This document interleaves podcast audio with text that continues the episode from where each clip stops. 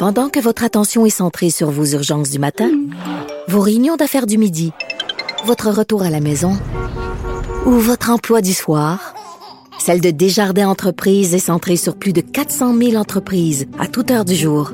Grâce à notre connaissance des secteurs d'activité et à notre accompagnement spécialisé, nous aidons les entrepreneurs à relever chaque défi pour qu'ils puissent rester centrés sur ce qui compte, le développement de leur entreprise. Pas comme les autres. Mario Dumont et Vincent Dessureau. Inséparables comme les aiguilles d'une montre. Cube Radio. Alors Vincent, oui, je le voyais en arrivant ici, incendie majeur à Montréal présentement. Oui, rappelez que c'est un secteur à éviter là, si vous quittez euh, le, centre-ville de Montréal. Incendie euh, sur euh, l'avenue de Lorimier à la sortie du pont Jacques-Cartier. les pompiers qui sont sur place, c'est une quatrième alarme alors en présence de ben, pompiers. Tantôt, on voyait la flamme au-dessus des toits des autres bâtiments. La fumée et la flamme. Souvent, on voit de la fumée, on voit une colonne de fumée, mais là, ça avait l'air à brûler pas un peu. On parle d'évacuation, euh, mais pas de blessés euh, pour le moment. Alors, c'est la bonne nouvelle. Euh, pour l'instant, le secteur, je vous rappelle, est à éviter. Et oui, un autre incendie que M. Legault devait gérer, c'était l'insatisfaction en l'endroit de ses mesures pour le port du masque à l'extérieur.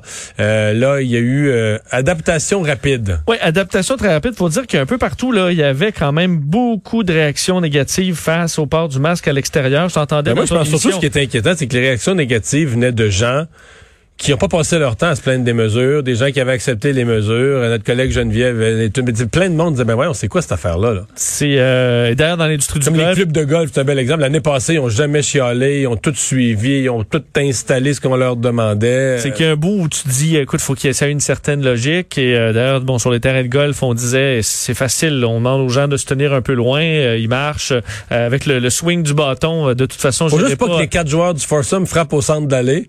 Puis en général, il n'y a aucun en général, ça se fait tout seul. Ah, oui, on n'a pas ce problème-là pour la plupart. Ça va un peu à gauche et à droite.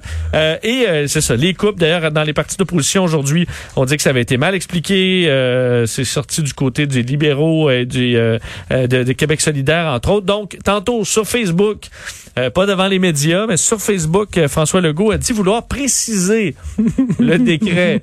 Ouais, ouais, ouais. donc, cette précision, a dit, je voulais préciser pour être sûr là, que ça s'applique euh, seulement dans des situations où on est certain euh, de, de, enfin qu'on peut pas respecter à deux euh, rester à deux mètres. Si on peut donc rester à deux mètres, pas besoin de masque. Donc si on joue au tennis, chacun son bout. Ben, chacun son côté du filet. Ça règle en fait tous les dossiers qui posaient problème. D'un coup, le tennis, le golf, assis dans un parc, pas de masque. Ensuite, les couples qui n'habitent pas à la même adresse, mais qui entretiennent des relations intimes. Euh, pas besoin de porter de masque. Là, je faire la preuve aux policiers, par exemple. Ben, c'est ça, je voyais des gens sur les réseaux sociaux, Mario, qui disaient, ben moi, mettons, puis ma femme, euh, se passe plus rien depuis des années. Est-ce que est-ce qu'il faut porter le masque? Parce qu'on n'a pas de relation intime euh, Donc euh, non. si vous avez si vous êtes un couple, vous restez dans des euh, adresses différentes, pas besoin de masque. Et aussi une personne seule qui s'est greffée à une bulle familiale, ce qui est permis, pas besoin de masque. Et deux personnes qui marchent ensemble, mais à distance suffisante, pas besoin de masque non plus. Même si M. Legault disait avec les variants plus contagieux, faut faire attention. Et rappeler que l'été s'en vient. On dit d'ici le 24 juin, on devrait avoir pas mal de monde vacciné et de, de reprendre une vie un peu plus normale. Santé Canada qui va modifier l'étiquette du vaccin AstraZeneca. Oui, euh, ce sera fait donc, pour avertir que les risques euh, très rares d'effets secondaires graves sont quand même possibles dû à l'injection du vaccin, là, notamment ces cas de thrombose. Euh, le ministère de la Santé qui a réitéré sa confiance envers l'AstraZeneca. On sait qu'on a administré en date sur le bon les plus plus de euh, autour de 500 000 doses de vaccins de Covishield AstraZeneca, alors que du côté du Danemark, c'est une histoire qui a fait quand même grand bruit les dernières heures, Danemark qui renonce définitivement au vaccin AstraZeneca à cause de ses effets secondaires, ça repousse pour eux euh, leur campagne de vaccination d'au moins trois semaines. Eux, alors qu'on prévoyait vacciner tous les euh, Danois qui le souhaitaient d'ici juillet. Mais là, on va repousser ça parce qu'on refuse carrément d'utiliser AstraZeneca euh, et les 150 000 personnes qui avaient déjà reçu le vaccin vont recevoir pour leur deuxième dose une autre euh, marque. Euh, et euh, c'était le premier pays, le Danemark, à suspendre complètement l'utilisation du vaccin le 11 mars dernier. Mais les autres pays qui l'avaient fait, eux ont repris. Il faut dire que l'Agence européenne du médicament recommande son utilisation. L'OMS recommande son utilisation aussi. Mais le Danemark dit quand même vouloir abandonner ce vaccin. Feu vert pour une ligne d'Hydro-Québec vers le Maine, euh, ligne importante là, quand on pense à exportation éventuellement d'électricité vers les États-Unis. Oui, et on était content euh, d'annoncer des nouvelles économiques positives, là, parlant de relance, que c'est dans le chemin de la relance, c'est ce que disait Jonathan Julien euh, aujourd'hui, donc ministre à l'énergie aux ressources naturelles. Alors annonce qui implique Hydro-Québec évidemment, parce que le, le gouvernement donne son feu vert à la construction de cette ligne à haute tension de 103 km pour acheminer de l'électricité vers le Maine. Euh, donc, ça va partir de euh, du poste des Appalaches à Saint-Adrien d'Irlande euh, dans la région de Chaudière-Appalaches et on se rend jusqu'à la frontière avec le Maine où on va raccorder tout ça à la ligne New England Clean Energy Connect qui est en cours de construction et ça permettra donc l'objectif exporter près de 10 TWh par année, majoritairement au Massachusetts, puis une autre partie dans une moindre mesure au Maine pendant 20 ans.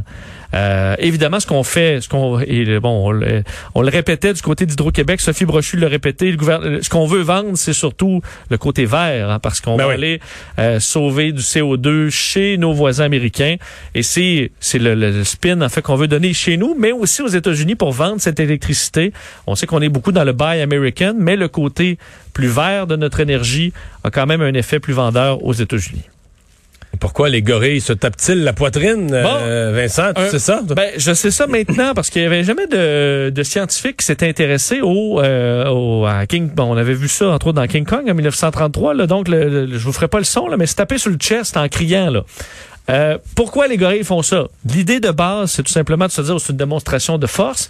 C'est un peu ça, mais ça va un peu plus loin parce que euh, un groupe d'anthropologues allemands s'est rendu. En fait, ils ont pendant 3000 heures observé, et on dit à travers les mouches, les insectes étranges au Rwanda, pour repérer... Ah, le euh, Rwanda, c'est l'endroit, là. Ben, c'est ça. Moi, je rêve de faire ce safari des gorilles au Rwanda. Mais, euh, c'est qu'est-ce qu'on peut plus faire déjà là, c'est à voyager, ouais. C'est ça. Ben, peut-être pas 3000 heures aussi à travers les mouches. Tu serais surpris que je pourrais regarder ben, peut-être les mouches, mais en vrai, mais je pourrais regarder. Mettons dans un zoo, je peux facilement m'arrêter une heure sur euh, sur des singes. Je suis vraiment un euh, maniaque déprimant. Ok, mais on a pu observer 500 à travers les 3000, 3000 heures, 500, on appelle ça le chest beat là. Alors donc se frapper sur euh, sur la poitrine de 25 mâles différents en deux ans pour essayer de comprendre la logique derrière ça. Finalement ce qu'on se rend compte, c'est que c'est effectivement euh, l'objectif étant de convaincre les autres mâles dominants de s'éloigner de la famille parce que ça vit vraiment en clan euh, les, euh, les gorilles. Mais c'est que c'est pas juste au niveau visuel. En fait, c'est moins au niveau visuel, c'est auditif, auditif parce qu'on dit qu'en dessous des pectoraux, il y a une espèce de petite zone, euh, des sacs d'air en quelque sorte, qui sont plus grands chez les mâles, plus ça gros. Ça résonne beaucoup. Ça fait un son plus sourd. Alors, les mâles, plus t'es gros, plus quand tu tapes sur le chest, le son qui en sort est euh, à basse fréquence, de sorte qu'un jeune mâle plus petit aura un son à plus haute fréquence et ça évite les conflits tu, tu, te frappes le chest, je me frappe le chest, chacun dans notre l'autre, il se dit, avec la base qu'il y a, là, je suis bien, ben, c'est exa de base. C'est exactement ça. C'est un concours de base et ça dit, tu sais, avec les, euh, les panaches, là, des, des animaux, c'est juste visuel. Mais là, sans te voir, tu es capable de dire, il est plus gros que moi. Alors, ça évite des combats inutiles qui peuvent blesser, évidemment, les animaux. Alors, c'est une technique de basse fréquence. Plus t'es bas, tu risques d'avoir la paix.